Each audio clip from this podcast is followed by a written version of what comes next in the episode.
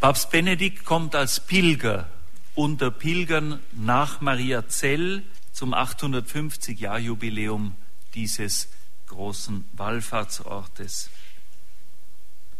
Mit diesen Worten, die der Wiener Kardinal Christoph Schönborn im Vorfeld des Papstbesuches geäußert hat, heiße ich Sie recht herzlich willkommen zu dieser Ausgabe von Standpunkt hier bei Radio Horeb auf der 92,4 im Großraum München sowie über Kabel und Satellit und in Berlin über DVB-T. Zugeschaltet ist auch Radio Maria in Südtirol. Mein Name ist André Stiefenhofer. Schön, dass Sie mit dabei sind.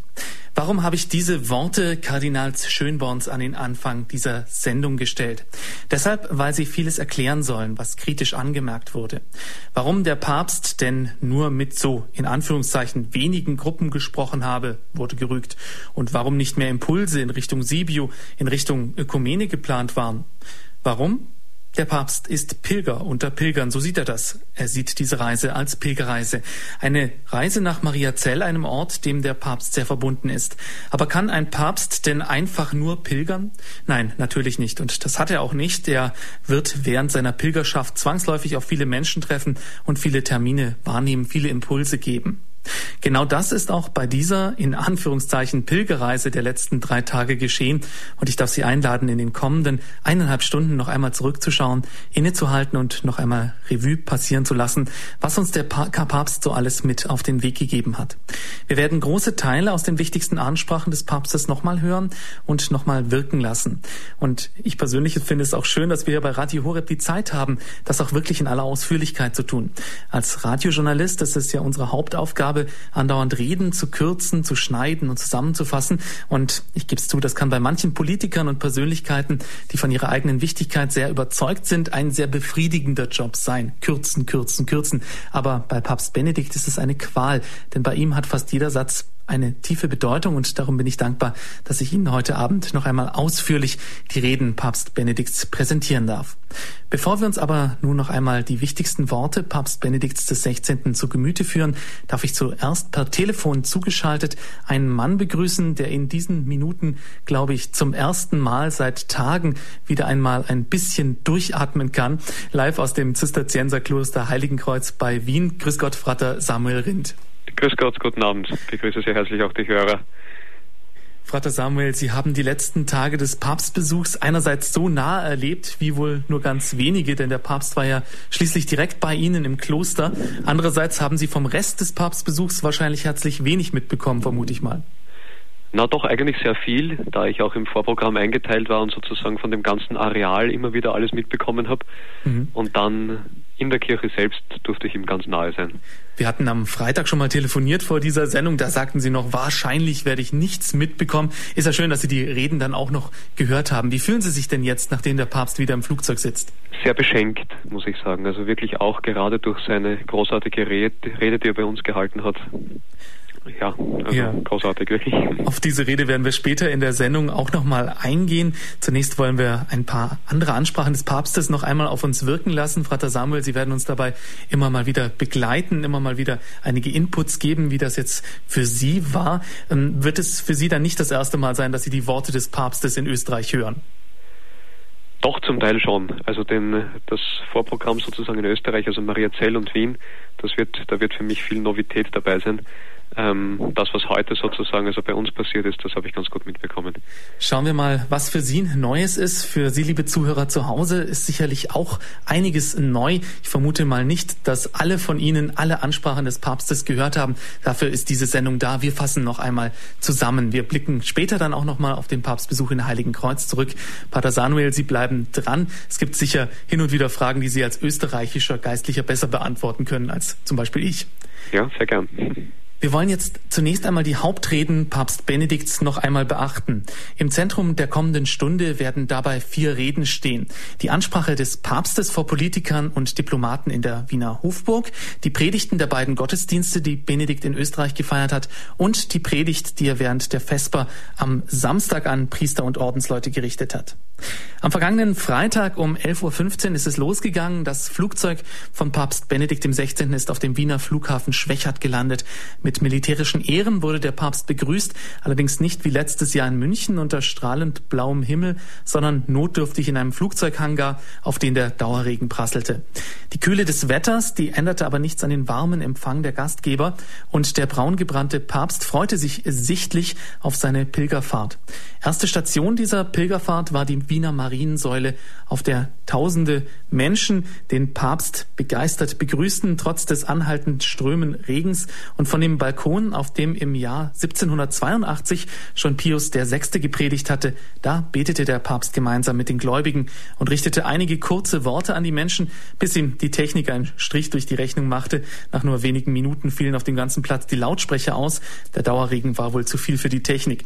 Die Menschen auf dem Platz Platz aber hatten den flammenden Appell, den der Wiener Kardinal Christoph Schönborn an den Papst gerichtet hat, zumindest gehört. Es war ein Hilferuf der österreichischen Kirche. Christus selbst baut seine Kirche, auch heute. Sie ist nicht bloß Menschenwerk, obwohl so viel Menschliches an ihr ist, an Großen und auch an Schwachen. Deshalb lebt die Kirche, weil Christus lebt und stets durch seinen Geist sie erneuert. In Ihnen, heiliger Vater, ist diese Zusage Jesu Gegenwart. Du bist Petrus. Auf diesen Felsen werde ich meine Kirche bauen. Petrus, wie seine Nachfolger waren und sind Menschen mit ihrer Größe und ihren Bedrängnissen. Aber Christus ist treu. Auch heute baut er seine Kirche auf Petrus, den Fels. Jesus hat Petrus den Auftrag gegeben, stärke deine Brüder. Heiliger Vater, stärken Sie Ihre Brüder und Schwestern in Österreich. Die Kirche in unserem Land ist durch notvolle und schmerzliche Zeiten gegangen. Wir waren und sind in Gefahr, mutlos zu werden, zu resignieren oder gar die Hoffnung zu verlieren. Stärken Sie unseren Glauben, heiliger Vater, lenken Sie unseren Blick neu auf Christus. Denn er ist unsere Zuversicht und unsere Hoffnung. Auf Christus schauen. So heißt das auch auf die Wurzeln schauen. Petrus war Jude. Die Apostel waren Juden. Maria ist Jüdin. Und Jesus, ihr Sohn, unser Herr, ist durch sie Jude. Nie dürfen wir diesen Wurzelstamm vergessen, der uns trägt. Und es gehört zur Tragik dieser Stadt, dass gerade hier diese Wurzeln verleugnet wurden, vergessen, bis hin zum gottlosen Willen, das Volk zu vernichten, dem Gottes erste Liebe gilt.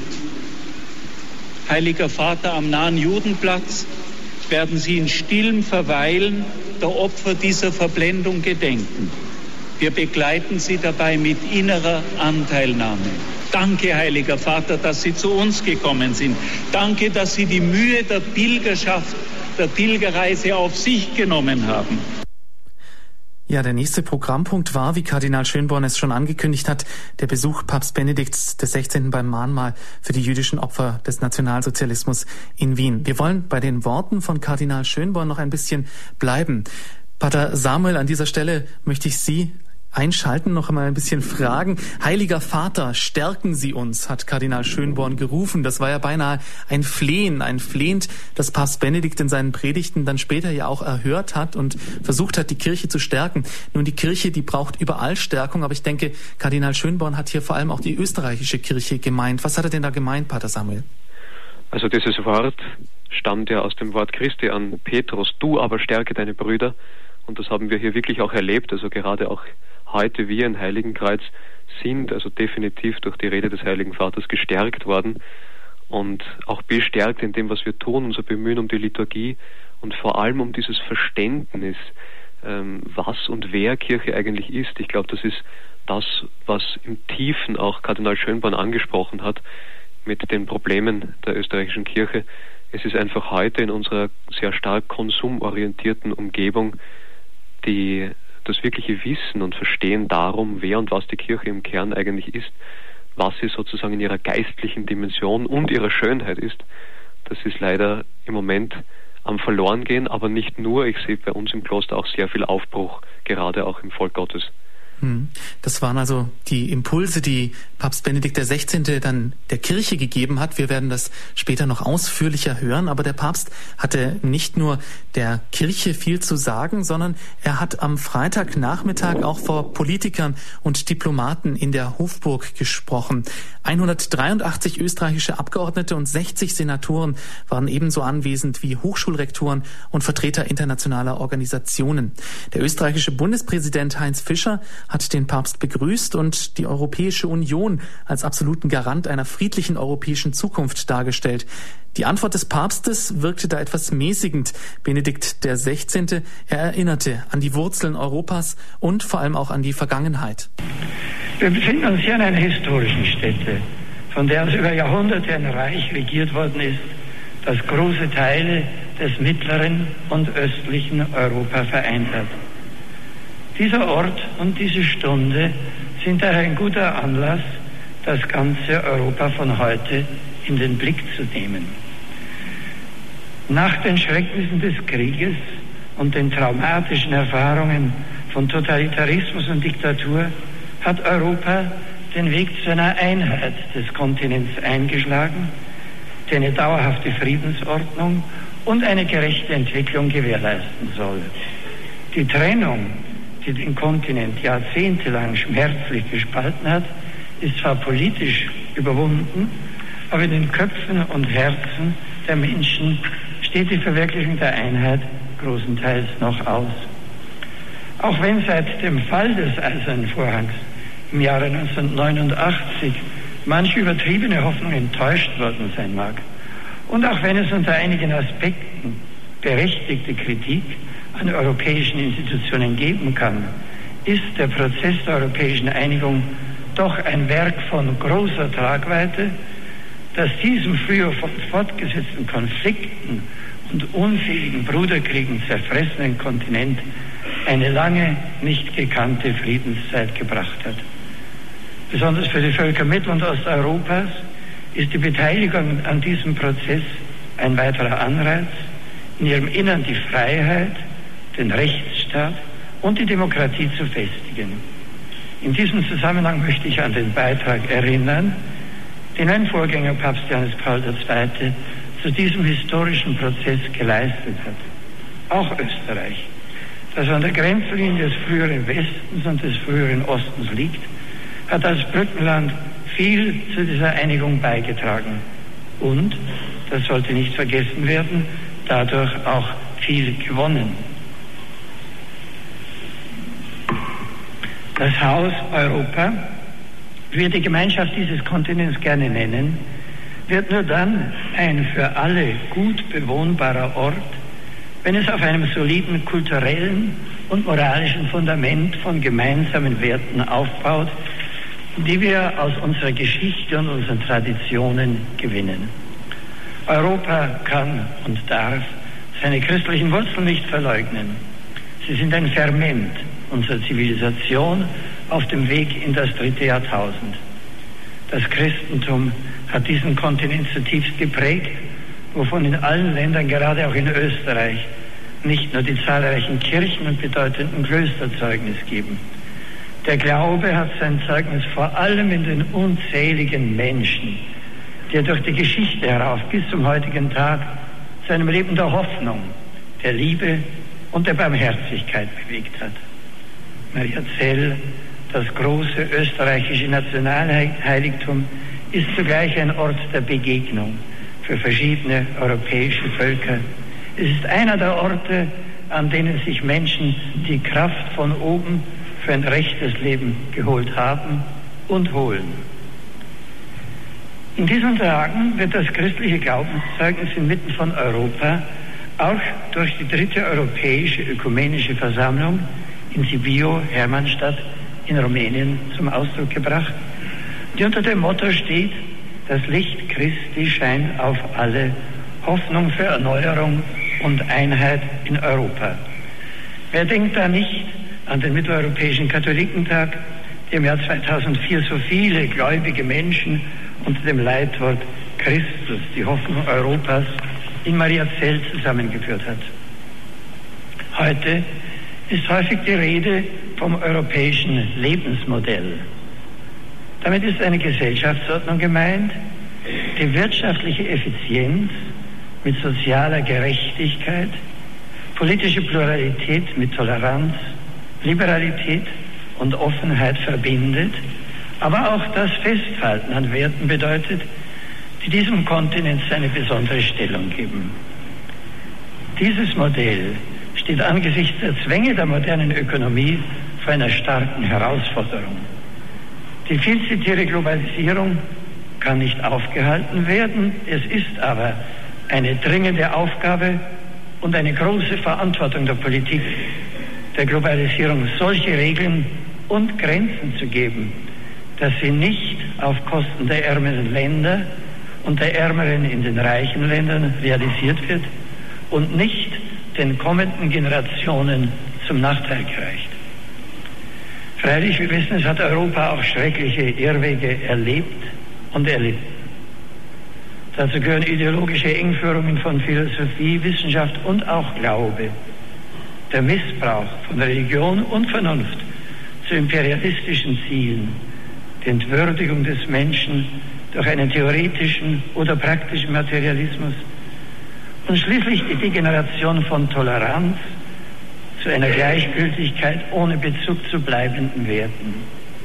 Zu den Eigenschaften Europas gehört aber die Fähigkeit zur Selbstkritik, die es im weiten Fächer der Weltkulturen besonders auszeichnet. In Europa ist zuerst der Begriff der Menschenrechte formuliert worden. Das grundlegende Menschenrecht, die Voraussetzung für alle anderen Rechte, ist das Recht auf das Leben selbst. Das gilt für das Leben von der Empfängnis bis zu seinem natürlichen Ende. Abtreibung kann demgemäß kein Menschenrecht sein. Es ist das Gegenteil davon. Es ist eine tiefe soziale Wunde, wie unser verstorbener Mitbruder Kardinal Franz König zu betonen nicht müde wurde. Mit alledem spreche ich nicht von einem speziell kirchlichen Interesse. Vielmehr möchte ich mich zum Anwalt eines zutiefst menschlichen Anliegens und zum Sprecher der Ungeborenen machen, die keine Stimme haben. Ich verschließe dabei nicht die Augen vor den Problemen und Konflikten vieler Frauen, und bin mir bewusst, dass die Glaubwürdigkeit unserer Rede auch davon abhängt, was die Kirche selbst zur Hilfe für die betroffenen Frauen tut. Ich appelliere dabei an die politisch Verantwortlichen, nicht zuzulassen, dass Kinder zu einem Krankheitsfall gemacht werden und dass die in ihrer Rechtsordnung festgelegte Qualifizierung der Abtreibung als ein Unrecht nicht faktisch aufgehoben wird. Ich sage das aus Sorge um die Humanität. Aber das ist nur die eine Seite dessen, was uns Sorgen macht. Die andere ist, alles dafür zu tun, dass die europäischen Länder wieder kinderfreundlicher werden. Ermutigen Sie bitte die jungen Menschen, die mit der Heirat eine neue Familie gründen, Mütter und Väter zu werden. Damit tun Sie ihnen selbst, aber auch der ganzen Gesellschaft etwas Gutes. Ich bestärke sie auch nachdrücklich in ihren politischen Bemühungen, Umstände zu fördern, die es jungen Paaren ermöglichen, Kinder aufzuziehen. Das alles wird aber nichts nützen, wenn es uns nicht gelingt, in unseren Ländern wieder ein Klima der Freude und der Lebenszuversicht zu schaffen, in dem Kinder nicht als Last, sondern als Geschenk für alle erlebt werden. Mit großer Sorge erfüllt mich auch die Debatte über eine aktive Sterbehilfe. Es ist zu befürchten, dass eines Tages ein unterschwelliger oder auch erklärter Druck auf schwere, schwerkranke und alte Menschen ausgeübt werden könnte, um den Tod zu bitten oder ihn sich selber zu geben. Die richtige Antwort auf das Leid am Ende des Lebens ist Zuwendung, Sterbebegleitung, besonders auch mit Hilfe der Palliativmedizin und nicht aktive Sterbehilfe. Um eine humane Sterbebegleitung durchzusetzen, bedürfte es freilich struktureller Reformen in allen Bereichen des Medizin- und Sozialsystems und des Aufbaus palliativer Versorgungssysteme. Es bedarf auch konkreter Schritte in der psychischen und seelsorglichen Begleitung schwer kranker und Sterbender, der Familienangehörigen, der Ärzte und des Pflegepersonals. Die Hospizbewegung leistet hier Großartiges. Jedoch kann nicht das ganze Bündel solcher Aufgaben an sie delegiert werden. Viele andere Menschen müssen bereit sein, beziehungsweise in ihrer Bereitschaft ermutigt werden, sich die Zuwendung zu Schwerkranken und Sterbenden Zeit und auch Geld kosten zu lassen. Zum europäischen Erbe gehört schließlich eine Denktradition, für die eine substanzielle Korrespondenz von Glaube, Wahrheit und Vernunft wesentlich ist. Dabei geht es letztlich um die Frage, ob die Vernunft, Vernunft am Anfang aller Dinge und auf ihrem Grunde steht oder nicht. Es geht um die Frage, ob das Wirkliche aufgrund von Zufall und Notwendigkeit entstanden ist, ob mithin die Vernunft ein zufälliges Nebenprodukt des Unvernünftigen und im Ozean des Unvernünftigen letztlich auch bedeutungslos ist, oder ob wahr bleibt, was die Grundüberzeugung christlichen Glaubens bildet, in principio erat verbum. Am Anfang war das Wort, am Beginn aller Dinge steht die schöpferische Vernunft Gottes, der beschlossen hat, sich uns Menschen mitzuteilen. Lassen Sie mich dazu Jürgen Habermas zitieren, als einen Philosophen, der sich selbst nicht zum christlichen Glauben bekennt und so sagt. Das Christentum ist für das normative Selbstverständnis der Moderne nicht nur Katalysator gewesen. Der egalitäre Universalismus, aus dem die Ideen von Freiheit und solidarischem Zusammenleben entsprungen sind, ist unmittelbar ein Erbe der jüdischen Gerechtigkeit und der christlichen Liebesethik. In der Substanz unverändert ist dieses Erbe immer wieder kritisch angeeignet und neu interpretiert worden. Dazu gibt es bis heute keine Alternative. Soweit Habermas. Aus der Einmaligkeit seiner Berufung erwächst Europa war auch eine einmalige Verantwortung in der Welt. Dazu darf er sich vor allem nicht selbst aufgeben. Der demografisch rapide alternde Kontinent soll nicht ein geistig alter Kontinent werden. Europa wird seiner selbst auch dann besser gewiss werden, wenn es einer seiner einzigartigen geistigen Tradition, seinen außerordentlichen Fähigkeiten und seinem großen wirtschaftlichen Vermögen angemessene Verantwortung in der Welt übernimmt. Die Europäische Union sollte darum eine Führungsrolle bei der Bekämpfung der Armut in der Welt und im Einsatz für den Frieden übernehmen.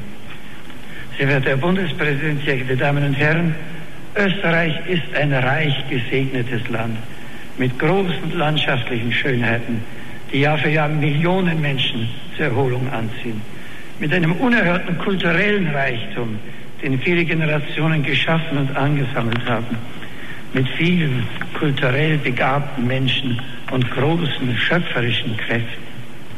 Die Zeugnisse der Leistungen, die Fleiß und Begabung der arbeitenden Bevölkerung hervorgebracht haben, sind überall zu sehen. Dies ist ein Grund, um dankbar und stolz zu sein. Aber Österreich ist natürlich keine Insel der Seligen und es hält sich auch nicht dafür. Selbstkritik tut immer gut und sie ist in Österreich durchaus verbreitet. Ein Land, das so viel bekommen hat, muss auch viel geben. Es darf sich viel zutrauen und sich auch einiges zumuten an Verantwortung in seiner Nachbarschaft, in Europa und in der Welt.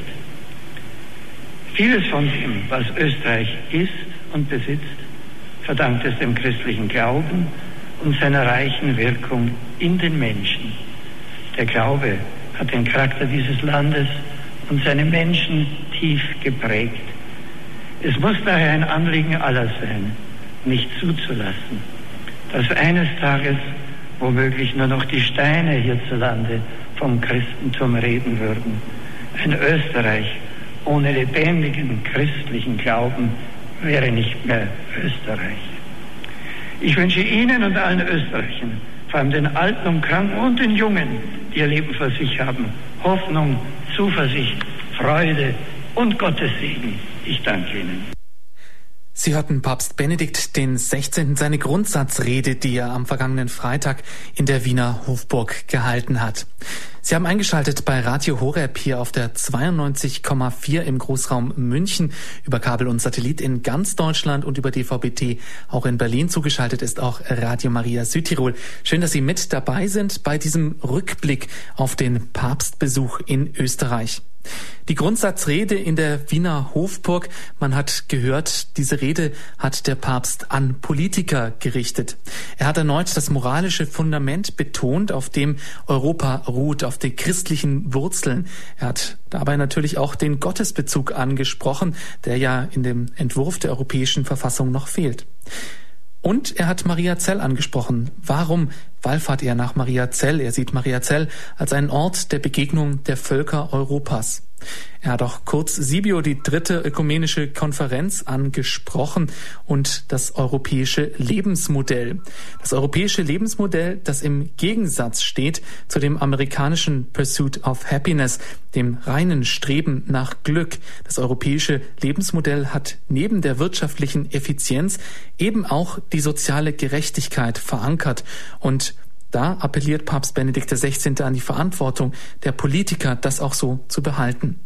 Der Papst ist dann aufs Lebensrecht eingegangen, und zwar darauf, dass Abtreibung kein Menschenrecht ist. Er widerspricht damit, zwar nicht deutlich, also er nennt nicht den Namen, aber er widerspricht damit den Förderungen von Amnesty International, die Abtreibung zum Menschenrecht machen wollen.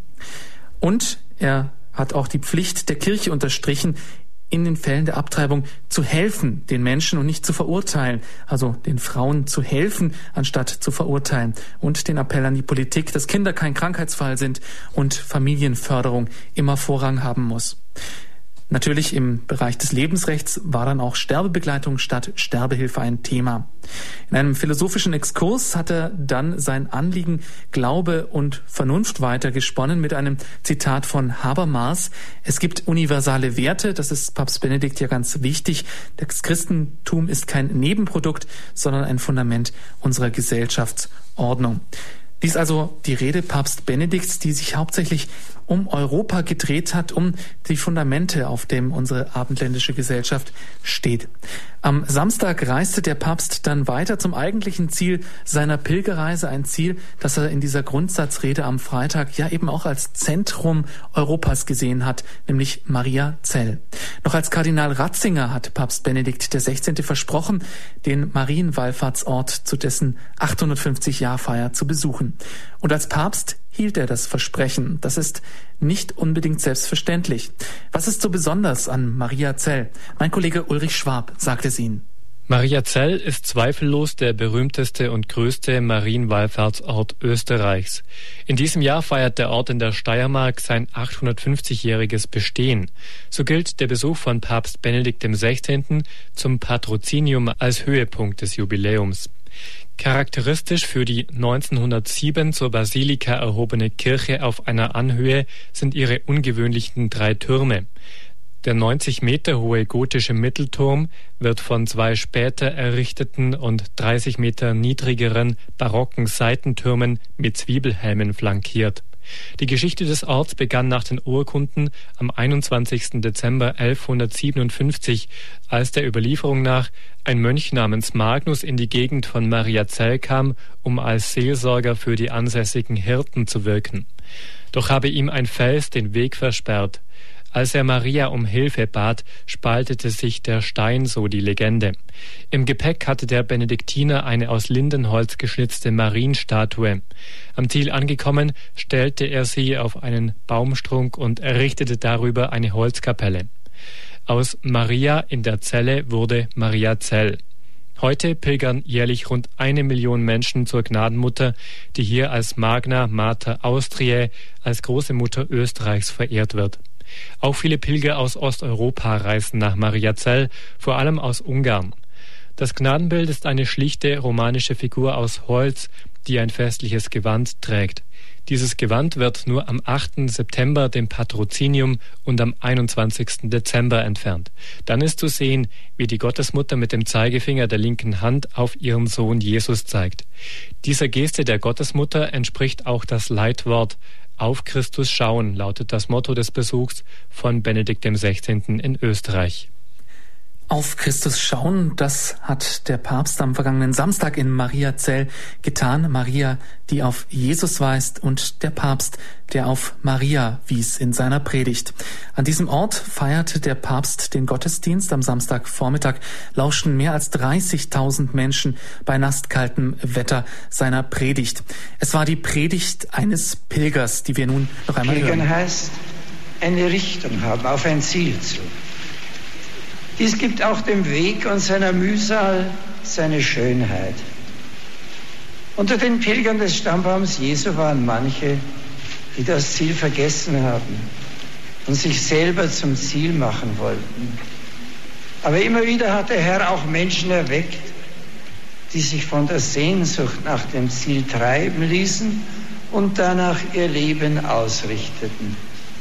Der Aufbruch zum christlichen Glauben, der Anfang der Kirche Jesu Christi ist möglich geworden, weil es in Israel Menschen des suchenden Herzens gab. Menschen, die sich nicht in der Gewohnheit einhausten, sondern nach größerem Ausschau hielten. Zacharias, Elisabeth, Simeon, Anna, Maria und Josef, die Zwölf und viele andere. Dieses unruhige und offene Herz brauchen wir. Es ist der Kern der Pilgerschaft. Auch heute reicht es nicht aus, irgendwie so zu sein und zu denken wie alle anderen. Unser Leben ist weiter angelegt. Gelegt. Wir, brauchen den, wir brauchen Gott. Den Gott, der uns sein Gesicht gezeigt und sein Herz geöffnet hat. Jesus Christus. Johannes sagt von ihm zu Recht, dass er der Einzige ist, der Gott ist und am Herzen des Vaters ruht. So konnte auch nur er aus dem Innern Gottes selbst uns Kunde bringen von Gott. Kunde auch, wer wir selber sind, woher wir kommen und wohin wir gehen. Sicher, es gibt viele große Persönlichkeiten in der Geschichte, die schöne und bewegende Gotteserfahrungen gemacht haben. Aber es bleiben menschliche Erfahrungen mit ihrer menschlichen Begrenztheit. Nur er ist Gott und er ist daher die Brücke, die Gott und Mensch wirklich zueinander kommen lässt. Wenn wir Christen ihn daher den einzigen, für alle gültigen Heilsmittler nennen, der alle angeht und dessen alle letztlich bedürfen, so ist dies keine Verachtung der anderen Religionen und keine hochmütige Absolutsetzung unseres eigenen Denkens, sondern es ist das Ergriffensein von dem, der uns angerührt und uns beschenkt hat, damit wir auch andere beschenken können. In der Tat, setzt sich unser Glaube entschieden der Resignation entgegen, die den Menschen als der Wahrheit unfähig ansieht. Sie sei zu groß für ihn. Diese Resignation der Wahrheit gegenüber ist meiner Überzeugung nach der Kern der Krise des Westens Europas. Wenn es Wahrheit für den Menschen nicht gibt, dann kann er auch nicht letztlich Gut und Böse unterscheiden.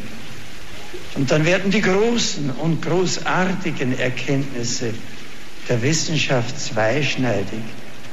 Sie können bedeutende Möglichkeiten zum Guten, zum Heil des Menschen sein, aber auch, und wir sehen es, zu furchtbaren Bedrohungen, zur Zerstörung des Menschen und der Welt werden. Wir brauchen Wahrheit. Aber freilich, aufgrund unserer Geschichte haben wir Angst davor, dass der Glaube an die Wahrheit Intoleranz mit sich bringe.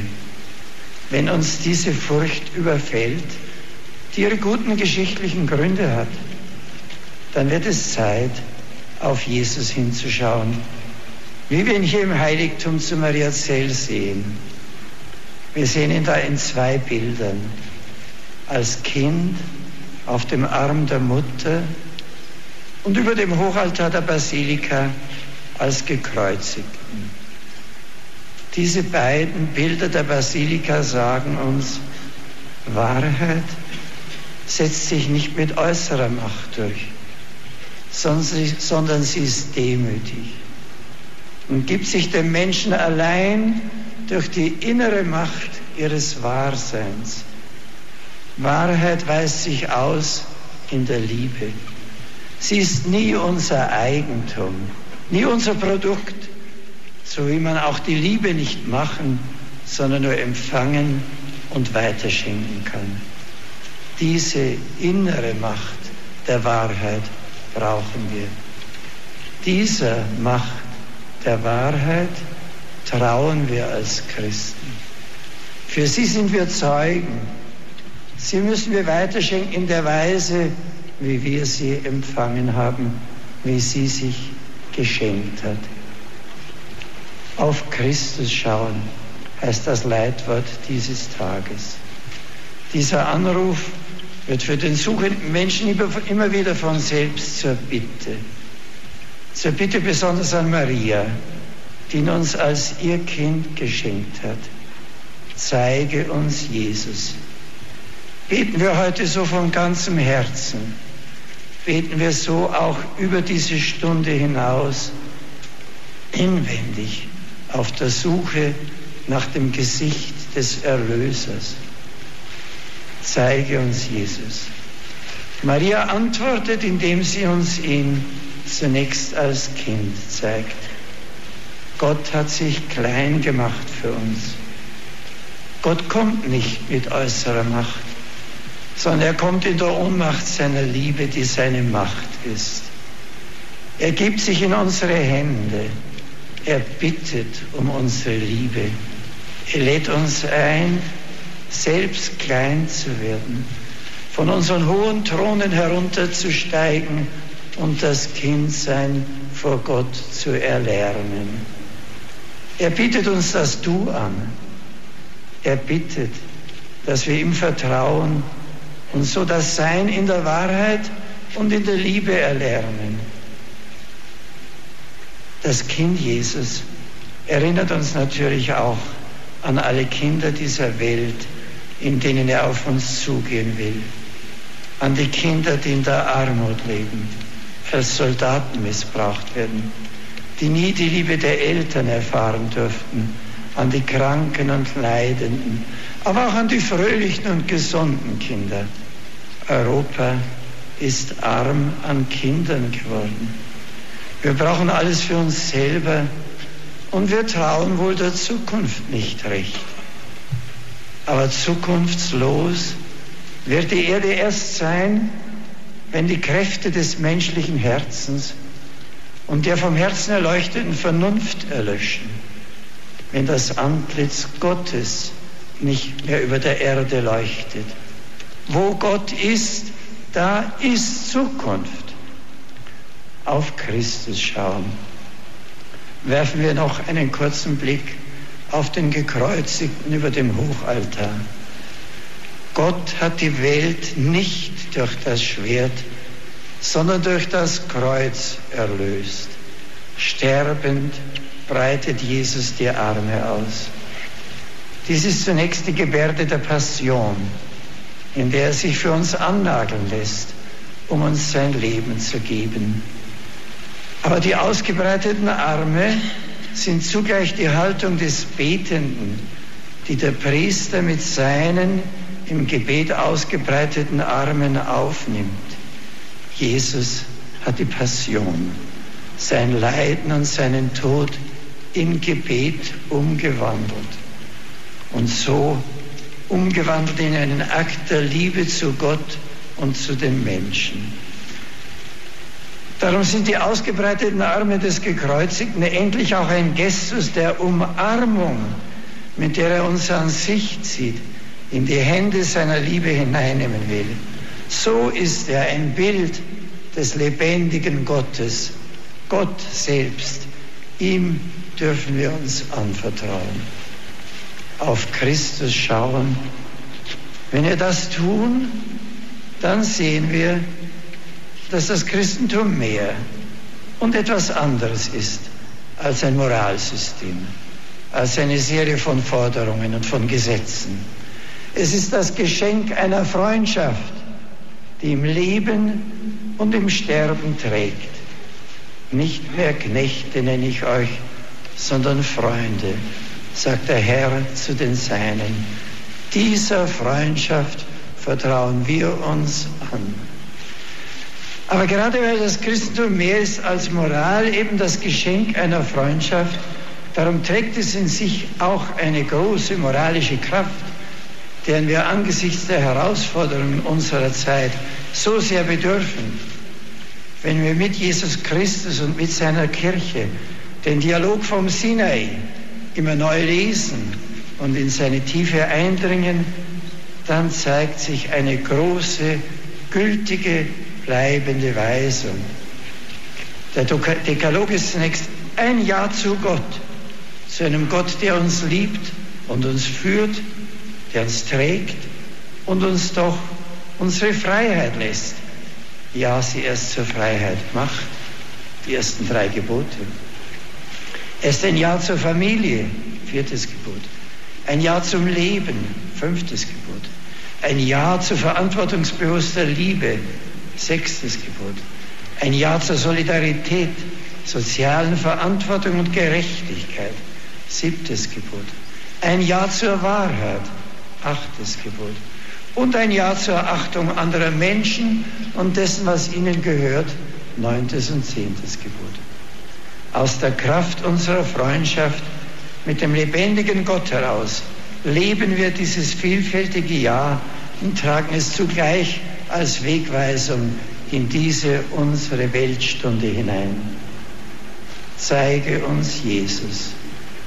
Mit dieser Bitte zur Mutter des Herrn haben wir uns hierher auf den Weg gemacht. Diese Bitte begleitet uns zurück in den Alltag hinein. Und wir wissen, dass Maria unsere Bitte erhört. Ja, wann immer wir zu Maria hinschauen, zeigt sie uns Jesus. So können wir den rechten Weg finden, ihn Stück um Stück gehen, der getrosten Freude voll, dass der Weg ins Licht führt, in die Freude der ewigen Liebe hinein. Amen. Sie haben eingeschaltet bei Radio Horeb und Radio Maria Südtirol. Und in unserer Sendereihe Standpunkt blicken wir zurück auf den Besuch von Papst Benedikt dem 16. in Österreich. Sie hörten eben die Worte seiner Predigt, die er am Wallfahrtsort Maria Zell am vergangenen Samstag gehalten hat. Es war die Predigt eines Pilgers, die Meditation über seine Pilgerreise. Es war eine marianische Predigt und ein Aufruf zum entscheidenden Bekenntnis des Glaubens. Es reicht nicht, irgendwie so zu sein und zu denken wie alle anderen. Glaube ist aber auch nicht intolerant.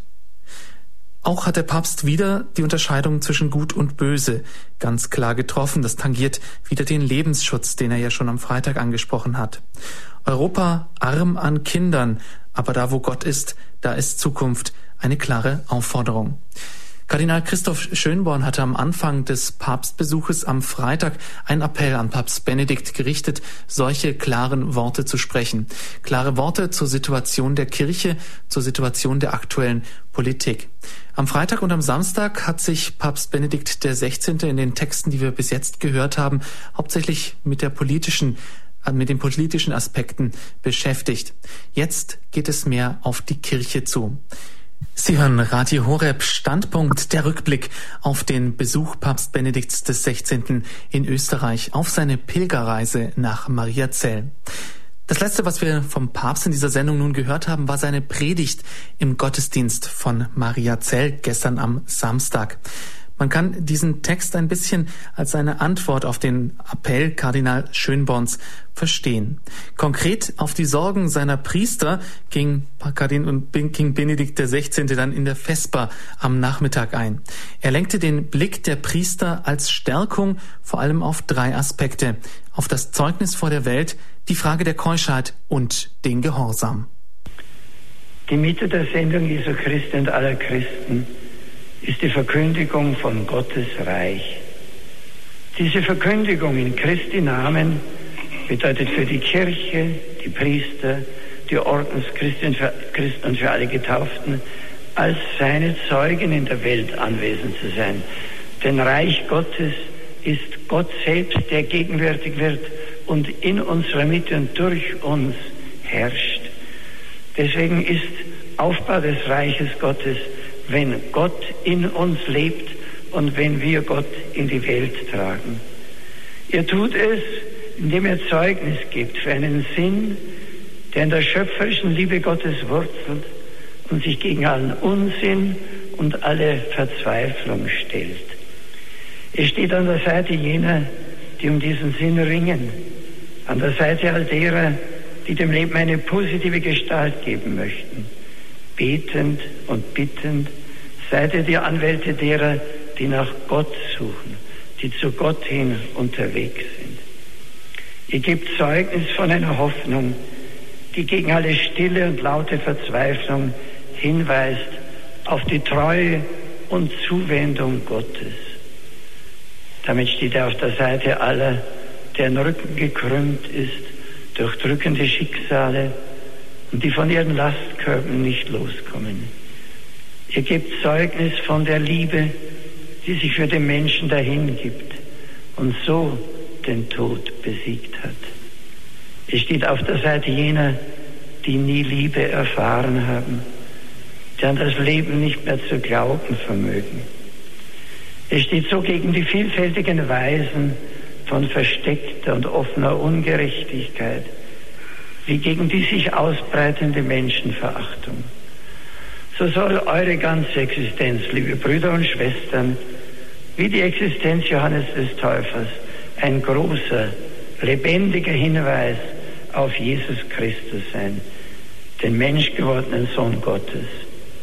Jesus hat Johannes eine brennende und leuchtende Lampe genannt. Seid auch ihr solche Lampen.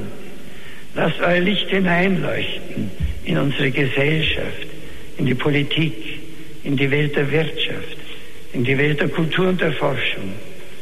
Wenn es auch nur ein kleines Licht sein mag, inmitten vieler Irrlichter, so bekommt es seine Kraft und seinen Glanz doch von dem großen Morgenstern, dem auferstandenen Christus, dessen Licht leuchtet, durch uns leuchten will und das nicht untergehen wird.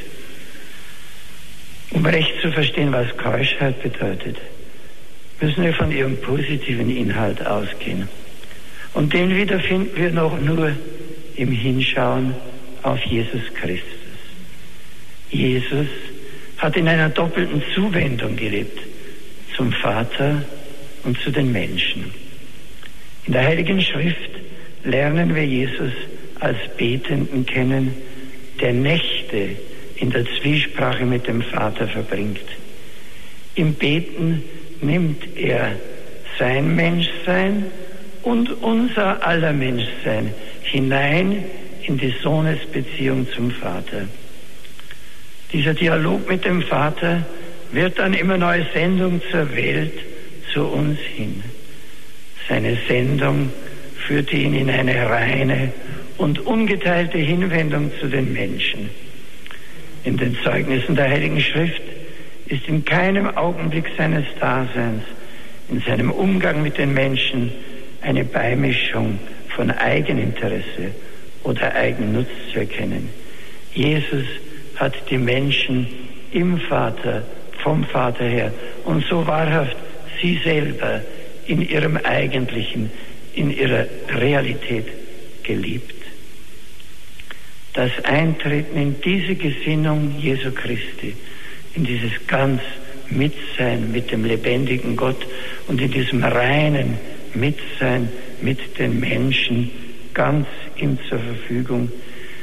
Dieses Eintreten in die Gesinnung Jesu Christi hat Paulus zu seiner Theologie und Lebenspraxis inspiriert, die auf Jesu Wort von der Ehelosigkeit um des Himmelreiches willen antwortet. Priester und Ordensleute leben nicht beziehungslos. Keuschheit heißt im Gegenteil, davon wollte ich ausgehen, intensive Beziehung ist positiv Beziehung zum lebendigen Gott und von daher zum Vater. Deswegen geloben wir durch das Gelübde der ehelosen Keuschheit nicht Individualismus oder Beziehungslosigkeit, sondern wir geloben die intensiven Beziehungen, denen wir fähig sind und mit denen wir beschenkt werden, um ganz und vorbehaltlos in den Dienst des Reiches Gottes und so der Menschen zu treten. So werden Priester und Ordensleute selbst zu Menschen der Hoffnung, indem sie ganz auf Gott setzen und mit diesem Setzen zeigen, dass Gott für sie Realität ist, schaffen sie seiner Gegenwart, dem Reich Gottes, Raum in der Welt. Ihr, liebe Priester und Ordensleute, leistet einen großen Beitrag. Inmitten von aller Gier, allem Egoismus des Nicht-Warten-Könnens, des Konsumhungers, inmitten des Kultus der Individualität versuchen wir, eine uneigennützige Liebe zu den Menschen zu leben. Wir leben eine Hoffnung, die Gott die Erfüllung überlässt, weil wir glauben, dass er erfüllt. Was wäre geworden, hätte es diese Verweisgestalten in der Geschichte der Christenheit nicht gegeben? Was würde aus unserer Welt werden, wenn es die Priester, die Frauen und Männer in den Orden und Gemeinschaften des gottgeweihten Lebens nicht gäbe, die die Hoffnung auf eine größere Erfüllung der menschlichen Wünsche und die Erfahrung der Liebe Gottes, die alle menschliche übersteigt, nicht vorleben. Die Welt braucht unser Zeugnis gerade heute. Kommen wir zum Gehorsam. Jesus hat sein ganzes Leben von den stillen Jahren in Nazareth bis in den Augenblick des Todes am Kreuz im Hören auf den Vater, im Gehorsam zum Vater gelebt. Sehen wir exemplarisch auf die Nacht am Ölberg hin. Nicht mein Wille geschehe, sondern der deinige. Jesus nimmt in diesem Beten unser aller widerstrebenden Eigenwillen in seinen Sohneswillen hinein, wandelt unsere Rebellion in seinen Gehorsam um. Jesus war ein Betender, darin war er aber zugleich ein Hörender und Gehorchender, gehorsam geworden bis zum Tod, bis zum Tod am Kreuz. Die Christen haben immer erfahren, dass sie sich nicht verlieren durch die Hingabe an den Willen des Herrn, sondern dass sie so durchfinden zu einer tiefen Identität und inneren Freiheit. An Jesus haben sie entdeckt, dass sich findet, wer sich verschenkt, dass frei wird, wer sich in einem in Gott gründenden und ihn suchenden Gehorsam bindet. Auf Gott zu hören und ihm zu gehorchen hat nichts mit Fremdbestimmung und Selbstverlust zu tun. Im Eintreten in den Willen Gottes kommen wir erst zu unserer wahren Identität. Das Zeugnis dieser Erfahrung braucht die Welt heute gerade, gerade mitten in ihrem Verlangen nach Selbstverwirklichung und Selbstbestimmung. Sie hörten den Ausschnitt einer Rede, die Papst Benedikt XVI. vor Ordensleuten und Seminaristen gestern zur Vesper in Mariazell gehalten hat. Ja, auch diese Rede hier bei Radio Horeb in Standpunkt ist höchst marianisch. Er, der Papst hat sie an zukünftige Priester gerichtet, aber auch an seine Kirche und jeder in der Kirche kann sich davon angesprochen fühlen. Inmitten von aller Gier, von allem Egoismus, des Nichtwartenkönnens, des Konsumhungers, inmitten des Kultes der Individualität steht Maria und zeigt auf die uneigennützige Liebe des Schöpfers.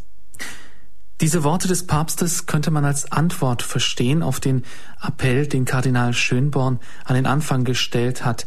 Stärken Sie uns, stärke uns, Papst Benedikt. Pater Samuel Rindt ist mit uns verbunden im Stift Heiligenkreuz in Österreich. Vater Samuel, für Sie als Geistlicher sind diese Worte des Papstes die Stärkung, die Sie für die Kirche Österreichs erwartet haben? Für mich ganz persönlich muss ich mit einem klaren Ja antworten. Und zwar freue ich mich persönlich sehr, ich habe diese Rede jetzt auch zum ersten Mal gehört, dass er uns vor allem auch den Geistlichen ein, die Gestalt Johannes des Täufers vorstellt, die ja zutiefst mit, auch mit dem Marianischen verknüpft ist in der Kirche. Man denke an die Begegnung von Maria und Elisabeth. Und es ist einfach diese Gestalt, die uns eine Positionsbestimmung als Geistliche auch vorlegt, das heißt, dass wir eben gegen den leeren Kultus einer konsumorientierten Gesellschaft ein prophetisches Zeichen sein sollen, und zwar nicht als Anklage gegen die Welt, sondern im Gegenteil als die Stimme des Wortes, die ähm, sozusagen zu der Umkehr ruft, die zum Leben führt. Das ist heute ganz wichtig und es ist schön, dass er uns dieses Bild mit auf den Weg gegeben hat, denn man kann sich eigentlich mit Leidenschaft in dieses Bild einfügen, ähm, das ist natürlich dann unsere Aufgabe, das im Wort und im Gebet zu vertiefen und diesem Bild auch nachzugehen, vor allem in der Heiligen Schrift. Es wurde um Stärkung gebeten und Papst Benedikt antwortet jetzt sozusagen mit einer Schwächung. Seid schwach, seid demütig. Das ist eine Stärkung, es ist einfach die Schwäche der Liebe. Äh, Paulus weist auf das hin, wenn er sagt, also er gibt ein sehr persönliches Wort preis, das Christus an ihn gerichtet hat, eine persönliche Offenbarung. Und Paulus sagt, dass er Christus mehrmals gebeten hat darum, er möge eine besondere Schwäche, die den Paulus offensichtlich gequält hat, von ihm nehmen. Und Christus sagt, nein, meine Gnade genügt dir, denn meine Kraft ist in den Schwachen mächtig. Jeder, der liebt und die Liebe kennt, weiß, um welche Kraft in der Schwäche es sich da handelt. Und die Kraft zeigt sich dann eben auch in den Standpunkten, die der Papst ja dann durchaus auch geäußert hat. Danke, Frater Samuel. Wir kommen gleich nochmal zu Ihnen zurück, wenn wir über die Papstreden in Heiligenkreuz sprechen. Ein Standpunkt, den der Papst heute früh in seiner Predigt in der, im Hochamt im Stephansdom ausgebreitet hat, ist der Standpunkt über den Sonntag, die Heiligkeit des Sonntages. Und auch dies ist ein Standpunkt, den sich, der sich gegen den Konsum stellt, gegen das nicht warten können in, dem in der Beziehung auch, dass man einfach jeden Tag einkaufen muss, jeden Tag konsumieren, jeden Tag wirtschaftlich sein muss, jeden Tag funktionieren. Dagegen hat sich der Papst gewandt, heute Vormittag in seiner Predigt im Hochamt in Wien im Stephansdom. Um die Heiligkeit des Sonntages ging es. Wir hören einen Ausschnitt aus dieser Predigt. Sine Dominico non possumus, ohne die Gabe des Herrn, ohne den Tag des Herrn, können wir nicht leben, so antwortet im Jahr 304 Christen aus Abitene im heutigen Tunesien, die bei der verbotenen sonntäglichen Eucharistiefeier ertappt und vor den Richter geführt wurden. Sie wurden gefragt, wieso sie den christlichen Sonntagsgottesdienst hielten, obgleich sie wussten, dass darauf die Todesstrafe stand. Sine Dominico non possumus. In dem Wort Dominicum, Dominico sind zwei Bedeutungen unlöslich miteinander verflochten, deren Einheit wir wieder wahrzunehmen lernen müssen. Das ist zunächst die Gabe des Herrn. Diese Gabe ist er selbst, der Auferstandene, dessen Berührung und Nähe die Christen einfach brauchen, um sie selbst zu sein. Aber dies ist eben nicht nur eine seelische, inwendige, subjektive Berührung. Die Begegnung mit dem Herrn schreibt sich in die Zeit ein mit einem bestimmten Tag. Und so schreibt sie sich ein in unser konkretes, leibhaftiges und gemeinschaftliches Dasein, das Zeitlichkeit ist. Sie gibt unserer Zeit und unserem Leben als Ganzem eine Mitte, eine innere Ordnung. Für diese Christen war die sonntägliche Eucharistiefeier nicht ein Gebot, sondern eine innere Notwendigkeit. Ohne den, der unser Leben trägt, ist das Leben selbst leer. Diese Mitte auszulassen oder zu verraten, würde dem Leben selbst seinen Grund nehmen, seine innere Würde und seine Schönheit. Geht diese Haltung der Christen von damals auch uns Christen von heute an? Ja, auch für uns gilt, dass wir eine Beziehung brauchen, die uns trägt, unserem Leben Richtung und Inhalt gibt. Auch wir brauchen die Berührung mit dem Auferstandenen, die durch den Tod hindurch uns trägt. Wir brauchen diese Begegnung, die uns zusammenführt, die uns einen Raum der Freiheit schenkt, uns über das Getriebe des Alltags hinausschauen lässt auf die schöpferische Liebe Gottes, aus der wir kommen und zu der wir gehen. Wenn wir nun freilich auf das heutige Evangelium hören, auf den Herrn, der uns da anredet, dann erschrecken wir. Wer nicht auf seinen ganzen Besitz verzichtet und nicht auch alle Familienbindungen lässt, kann mein Jünger nicht sein. Wir möchten dagegen halten, was sagst du denn daher? Braucht die Welt nicht gerade die Familie? Braucht sie nicht die Liebe von Vater und Mutter? Die Liebe zwischen Eltern und Kindern, zwischen Mann und Frau? Brauchen wir nicht die Liebe zum Leben, die Freude am Leben? Und brauchen wir nicht auch Menschen, die in die Güter dieser Welt investieren und die uns gegebene Erde aufbauen? sodass alle an deren Gaben teilhaben können? Ist uns denn nicht auch die Entwicklung der Erde und ihrer Güter aufgetragen? Wenn wir dem Herrn genauer zuhören und ihm vor allem zuhören im Ganzen dessen, was er sagt, dann verstehen wir, dass Jesus nicht von allen Menschen das Gleiche verlangt. Jeder hat seinen eigenen Auftrag und die ihm zugedachte Weise der Nachfolge. Im heutigen Evangelium spricht Jesus unmittelbar von dem, was nicht Auftrag der vielen ist, die sich auf dem Pilgerweg nach Jerusalem ihm angeschlossen hatten, sondern über die besondere Berufung der Zwölf. Die müssen zunächst den Skandal des Kreuzes bestehen. Und sie müssen dann bereit sein, wirklich alles zu lassen, den scheinbar absurden Auftrag anzunehmen, bis an die Enden der Erde zu gehen und mit ihrer geringen Bildung einer Welt voll von Wissensdünkel und scheinbarer oder auch wirklicher Bildung und natürlich auch besonders den Armen und Einfachen das Evangelium von Jesus Christus zu verkündigen. Sie müssen bereit sein, auf ihrem Weg in die weite Welt selbst das Martyrium zu erleiden und so das Evangelium vom gekreuzigten und auferstandenen zu bezeugen.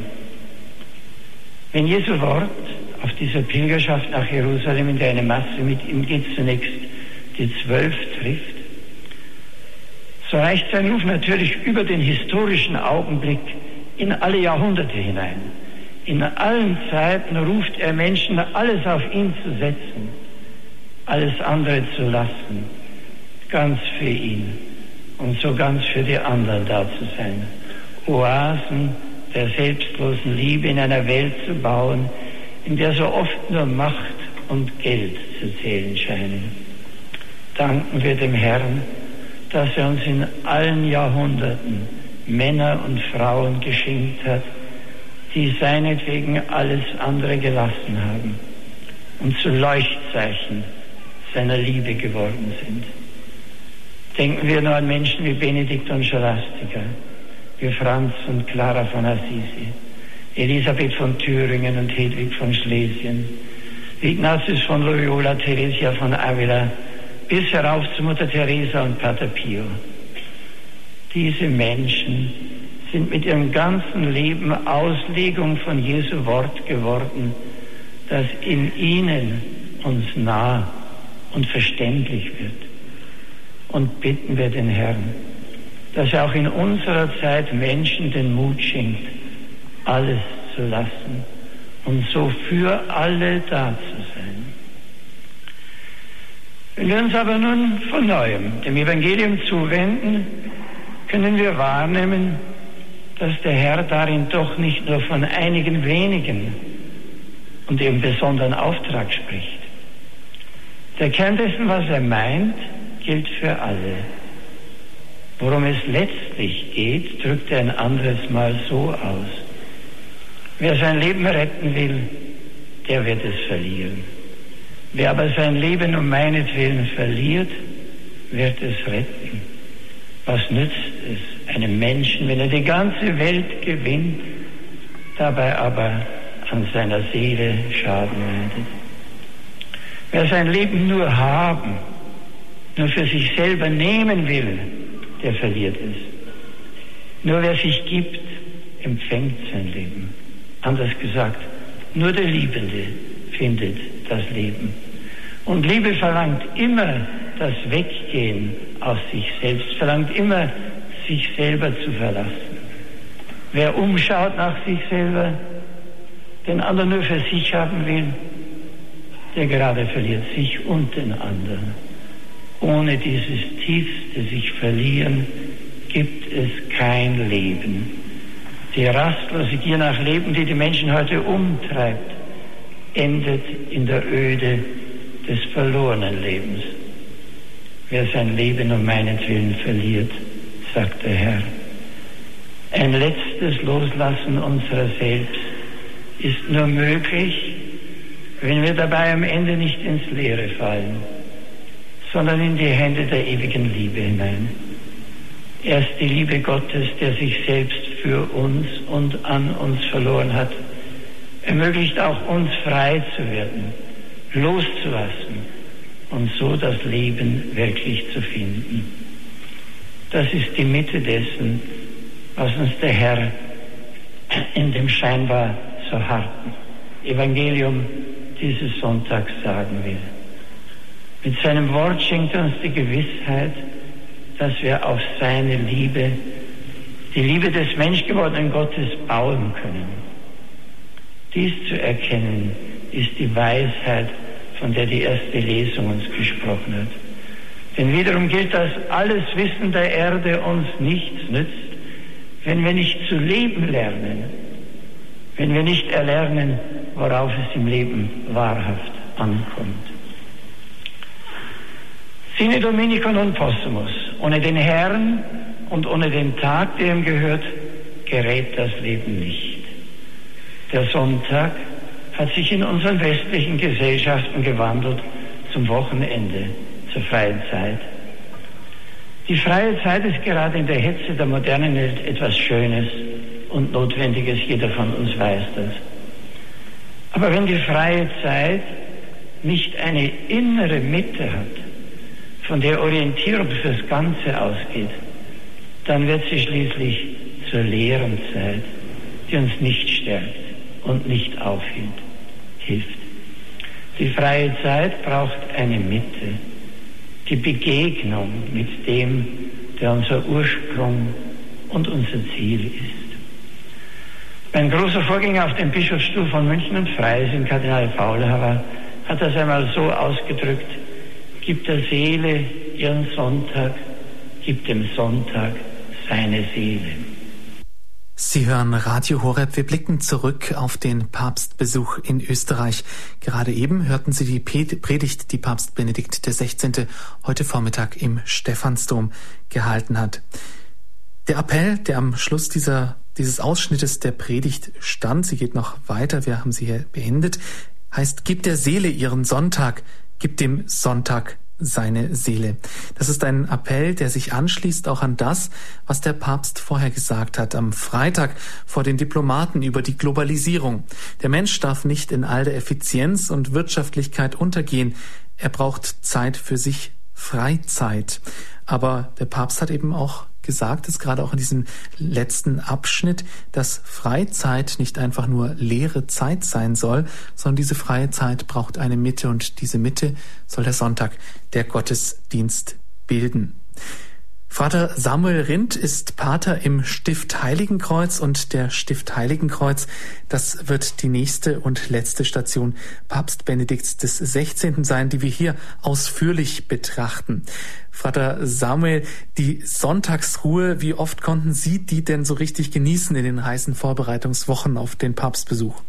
Auch das ging immer ganz gut, sogar heute. Am Vormittag haben wir unser Konventamt gefeiert in der Kreuzkirche in der Stiftskirche waren wir ausgesiedelt, weil dort schon die Vorbereitungsarbeiten im Gange waren.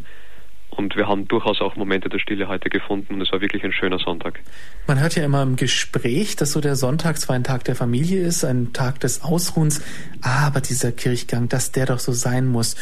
Haben Sie das auch mal so empfunden? Ja, durchaus. Also in meinem früheren Leben, vor allem muss ich sagen, ich habe das nachher analysiert, durch mein einfach zu geringes Wissen von dem, von der Schönheit der Liturgie und ich habe auch relativ wenig gekannt und bin in Heiligenkreuz sozusagen noch auch nochmal selbst dann nochmal ganz neu sozialisiert worden auf eine wunderbare Liturgie und das Kennenlernen der Schönheit in der Heiligen Messe dass der Papst Heiligenkreuz besucht hat, das wurde von manchen ja sehr kritisch beäugt oder man hat sich zumindest drüber gewundert. Hier die Süddeutsche Zeitung hat zum Beispiel am vergangenen Donnerstag, am 6. September sogar gefragt, ein Fehltritt im Programm.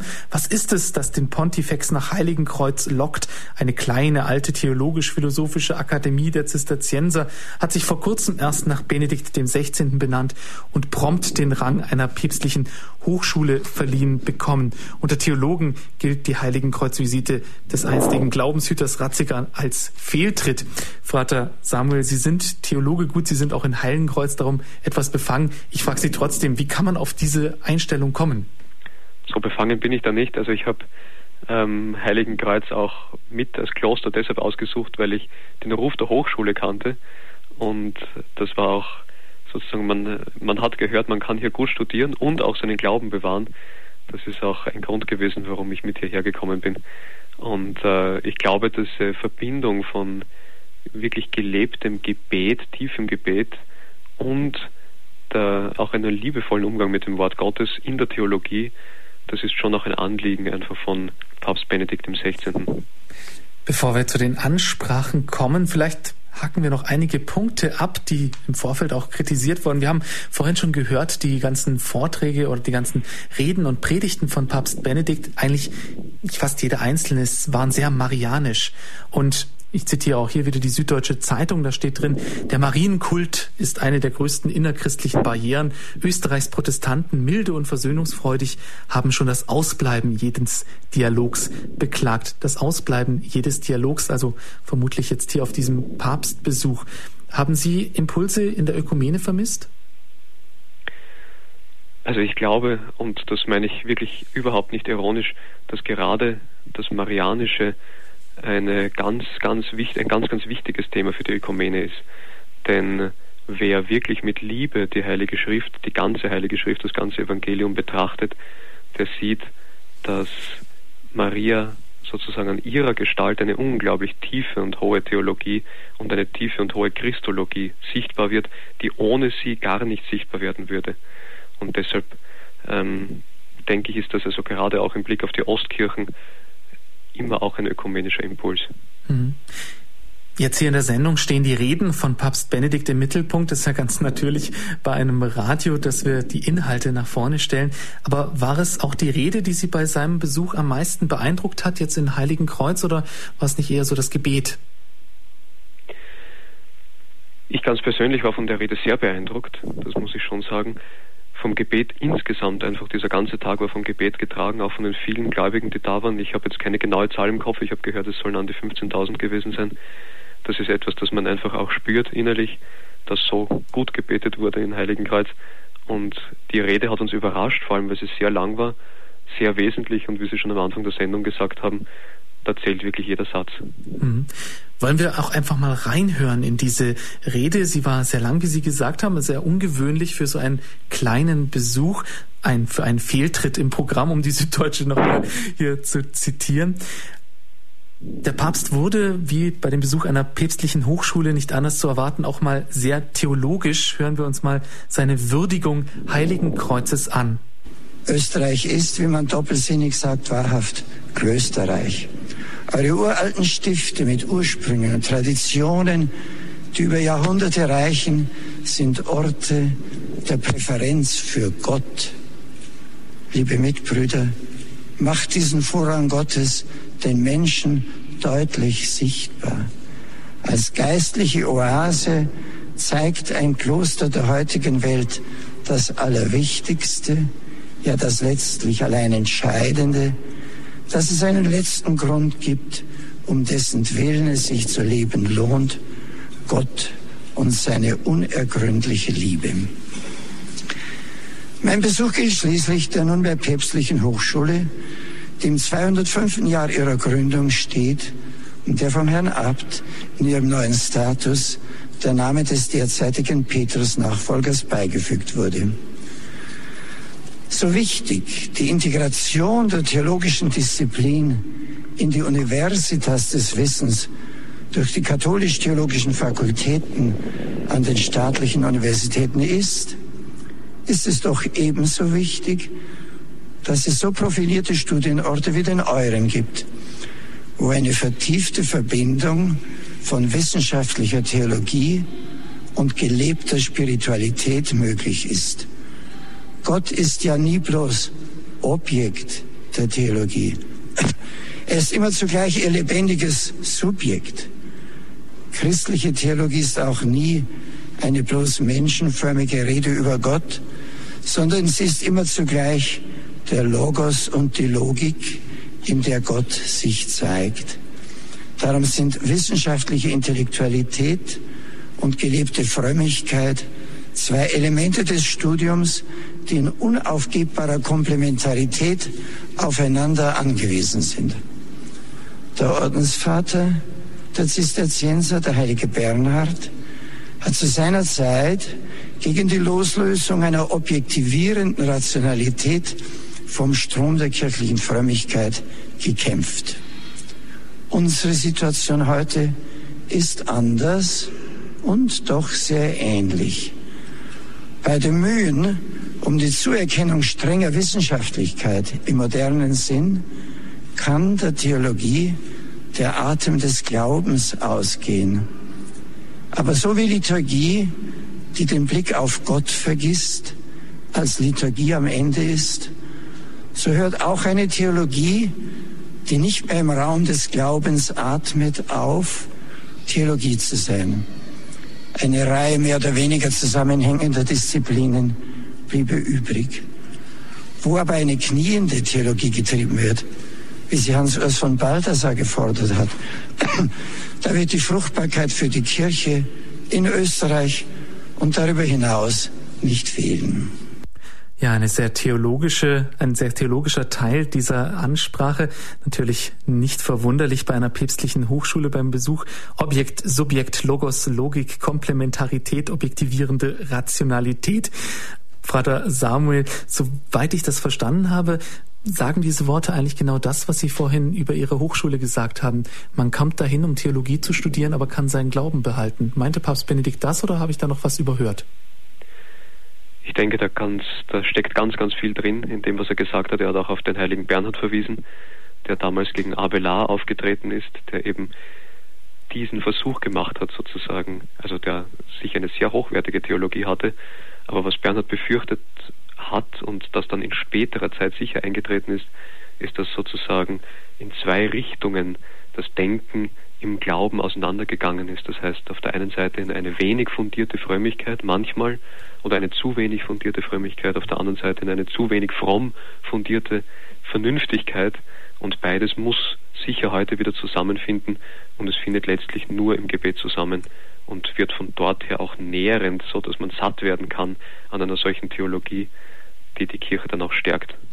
Theologie auf den Knien hat das Papst Benedikt genannt, denke ich. Das ist das, was in Heiligenkreuz praktiziert wird, nach dem, was Sie mir so erzählt haben. Das ist ein sehr schönes Bild. Man kann es vor allem in zwei Richtungen sehen.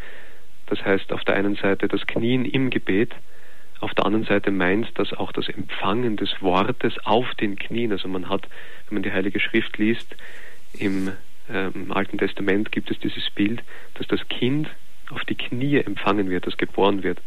Und so angenommen soll das Wort Gottes auch werden. Theologie, der Theologos, das Wort Gottes, ist ja zuerst Christus selbst.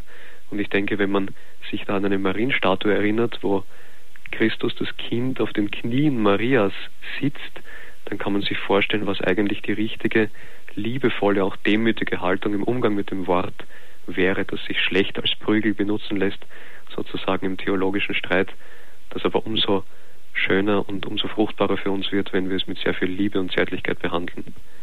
Eine liebevolle und zärtliche Behandlung hat der Papst auch in der täglichen Liturgie angemahnt. Das war jetzt ein Abschnitt, der, denke ich mal, nicht nur auf Heiligenkreuz gemünzt war, sondern auch nach außen gegangen ist.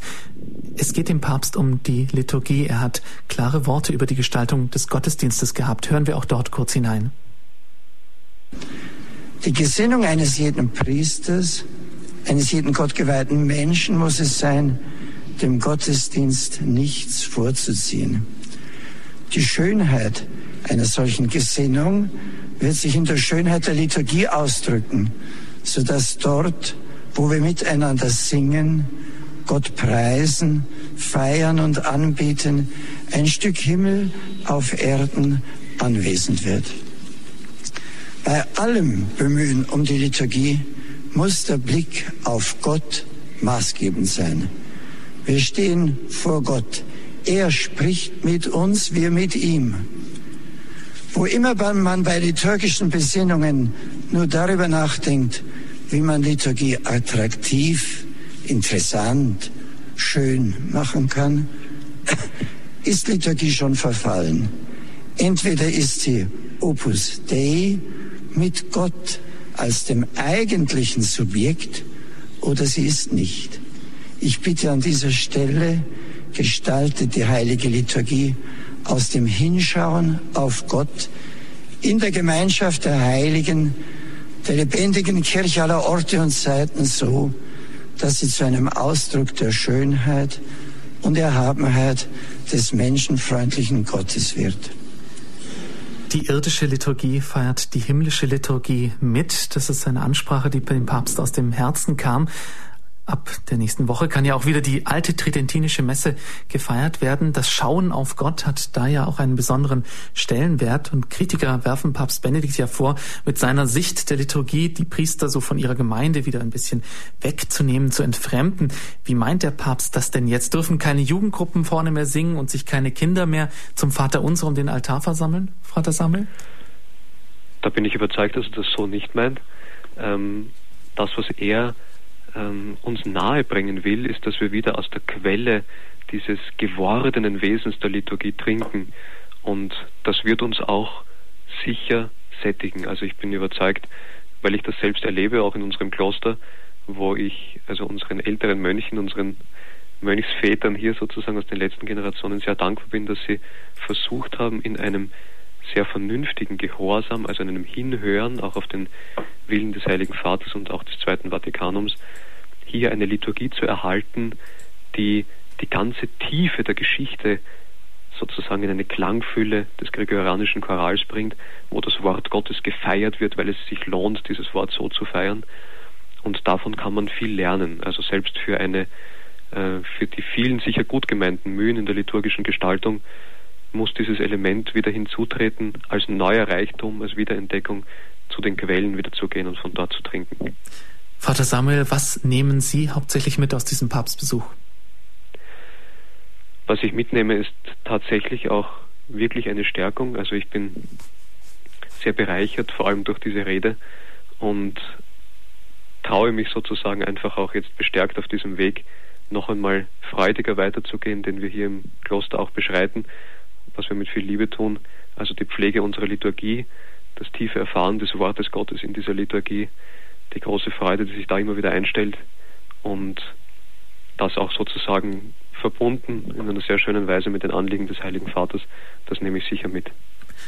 Dann danke ich Ihnen, Frater Samuel Rindt, dass Sie heute Abend Zeit hatten, nach diesem anstrengenden Wochenende noch hier bei uns auf Sendung zu gehen aus Heiligenkreuz. Dankeschön. Ja, liebe Zuhörer von Radio Horeb und Radio Maria Südtirol, das war die Standpunkt-Sendung. Heute ein Rückblick auf den Papstbesuch in Österreich, auf seine Pilgerreise nach Mariazell, wie er es immer selber genannt hat, aber es war sicher auch mehr. Es gab viele Begegnungen, viele Impulse, die wir Ihnen in dieser Sendung versucht haben, näher zu bringen. Sie können sich, wie schon einmal gesagt, sämtliche Reden des Papstes bei unserem CD-Dienst bestellen genauso wie diese Standpunktsendung natürlich auch diese Zusammenfassung unter der 0700 75 25 75 20 ist unser CD-Dienst unter der Woche für Sie da. Ein Anruf kostet Sie 12,4 Cent pro Minute. Sie können auch eine E-Mail schreiben an cd-dienst.horeb.org oder sich direkt über unsere Homepage www.horeb.org eine CD bestellen. Sie können auf unserer Homepage auch den Papst-Podcast abrufen. Das sind Audiodateien, die Sie direkt auf Ihrem Computer abspielen können. Auch dort werden wir im Laufe der nächsten Woche sämtliche Papstreden hinstellen. Schön, dass Sie mit dabei sind bei uns im Programm. Mein Name ist André Stiefenhofer. Ihnen noch einen gesegneten Sonntagabend.